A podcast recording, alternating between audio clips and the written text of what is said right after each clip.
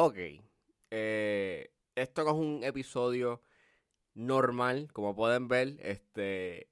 No hay ni intro. Hoy voy a estar hablando de Gina J.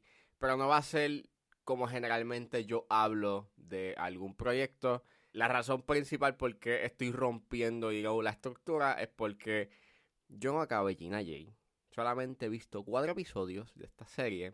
Y con los cuatro episodios que vi, eh, pues, este, hay mucho que tengo que hablar sobre esta serie y esta serie me ha consumido toda mi felicidad.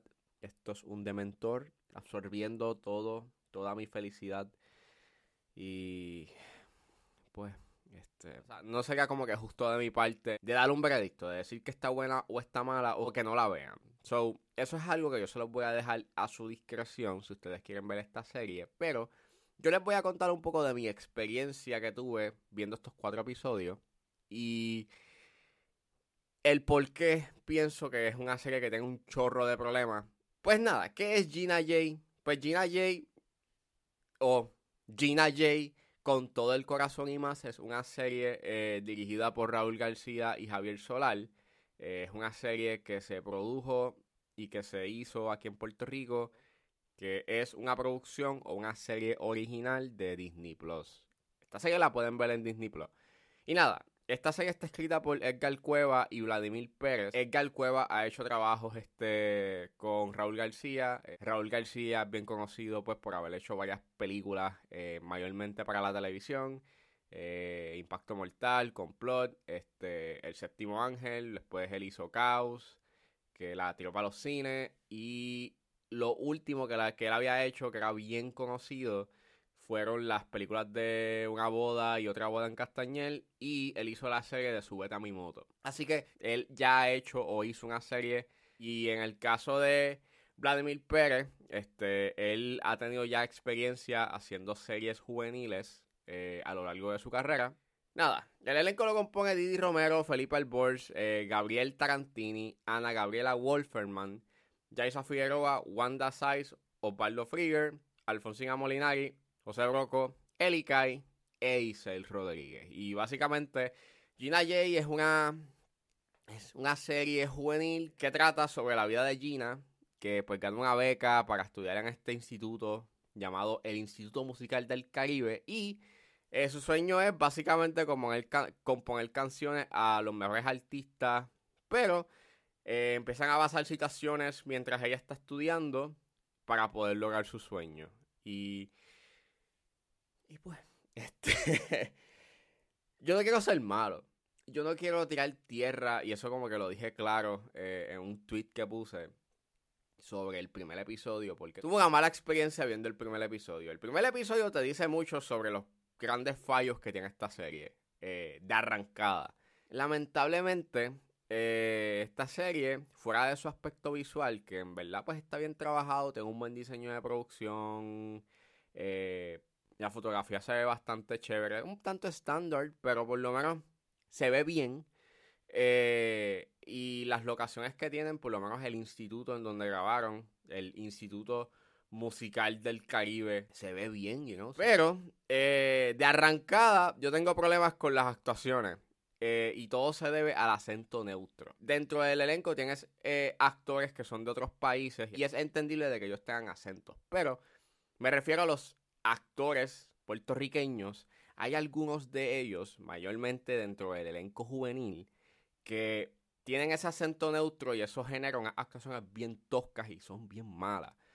Y ahí es donde yo tengo mi issue porque en varias de las entrevistas que yo, que yo he visto, eh, pues, el elenco está como que señalando de que esto es una serie que presenta nuestra puertorriqueñidad y presenta cómo somos, eh, cómo somos los puertorriqueños y toda la cosa. Y yo no veo eso, yo no veo esa puertorriqueñidad en la serie. Yo lo que estoy viendo, bueno, yo lo, lo único puertorriqueño que hay fuera del elenco y que constantemente están hablando de Puerto Rico, Puerto Rico, Puerto Rico, Puerto Rico. Montones de veces dicen la palabra Puerto Rico. Es obviamente los visuales, porque estoy viendo el morro, porque estoy viendo como que muchos drone shots, you know, de la ciudad de San Juan. Y pues está bien, you know, cool, pero no hay más nada. O sea, la manera en cómo presentan Puerto Rico es bastante intercambiable. Básicamente, tú puedes cambiar Puerto Rico por otro país y sigue siendo, puede ser lo mismo. Es lo mismo. Es bastante bland y superficial la manera en cómo quieren como que representar la puertorriqueñidad y nuestra nación y nuestra idiosincrasia.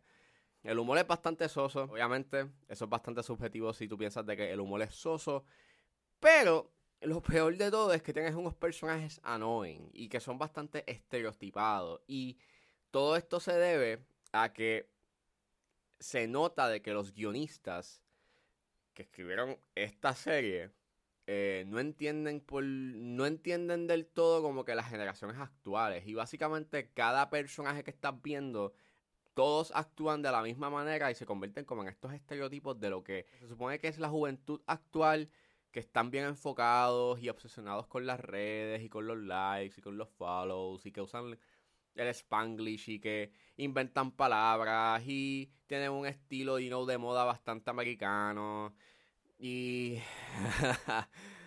Ah, y es una pena porque, pues, se nota. Se nota de que no hicieron como que un buen research o dentro del equipo que estaba escribiendo estos guiones y esta narrativa, no hubo alguien que por lo menos pudiese dar un buen referente de cómo se comportan verdaderamente las, las generaciones actuales y la juventud actual. Todos los personajes son iguales unos son más malos que otros, unos son más guillus que otros, pero en esencia todos son iguales. Eh, Gina Jay para mí yo pienso que es un personaje bastante annoying. Es súper annoying y es porque ella utiliza constantemente el catchphrase de Yay. Ah, dicen tanto, tantas veces Yay que no es un chiste, mano. Eh, eh, es absurdo el nivel de veces que dicen Yay. No solamente con su nombre artístico, pero también el catchphrase que ella dice constantemente en los episodios. O sea, uno pierde la cuenta cuántas veces ella dice Jay. Hay errores de continuidad, por lo menos en los... Hay dos episodios en específico, en el primero y en el tercero, donde sí se ven unos errores bastante grandes de continuidad. Yo tengo problemas con la edición y cómo fluyen las escenas, porque repiten constantemente escenas que ya tuviste en el mismo episodio. En el cuarto, específicamente repiten varias veces una escena en específico donde tienes a el personaje de, de Didi Romero y Gabriel Tarantini que están cantando una canción y mano la repiten una y otra y otra vez es como si los creadores de esta serie no, no, no confiaran en que pues los adolescentes no pudiesen seguir como que una narrativa. Y más allá de eso, yo pienso que narrativamente carece de una intensidad, su sus situaciones que, las situaciones que se generan son sin sentido, entonces tampoco generan como que un buen impacto emocional. Y hay unos temas que se ven que quiere hablar la serie, como que quiere hablar del bullying, del acoso cibernético y de que uno debe de ser uno mismo y no ser, ser auténtico. Pero entonces las situaciones que genera son bien, hermano, son bien, son bien tontas y, es que no tienen un peso emocional. Es que no las desarrollan del todo y se repiten una y otra y otra vez. Y ni hablar de que el episodio 2 y 4 terminan de la misma manera. Y tienes un romance que sale de la nada. Y las canciones que hay aquí también son bien repetitivas y se parecen a nivel sonoro. Y pues, eh, no sé, ¿verdad?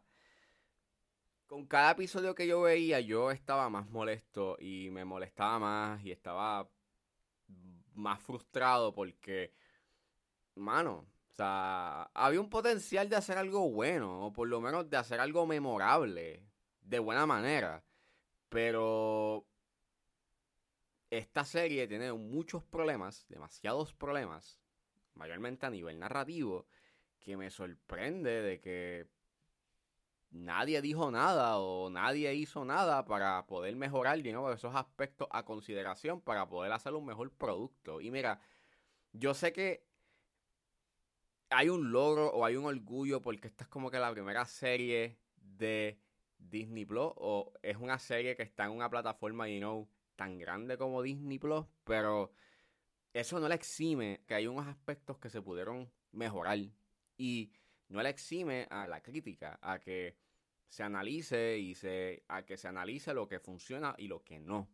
Y yo sé que se está tratando de impulsar una industria y se está buscando a que se, se, apoyen estos proyectos, pero utilizar esa línea de apoyar y que se impulse mucho esa tangente sentimentalista de que tienes que ver algo local porque salió de aquí, pues es un tanto manipulativo porque al final del día esto es un producto. O sea, hay un hay hay una artesanía, hay un arte detrás de esto, pero si tú estás haciendo que una persona invierta o su dinero o su tiempo, tiene que haber unos estándares de calidad.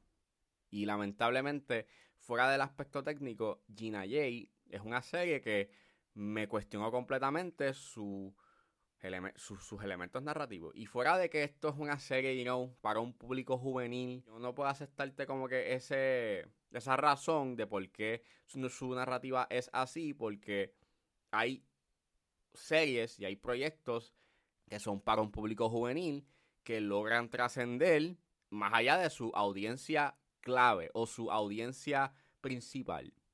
Y es una pena, mano. En verdad es una pena. Está a su discreción si la quieren ver.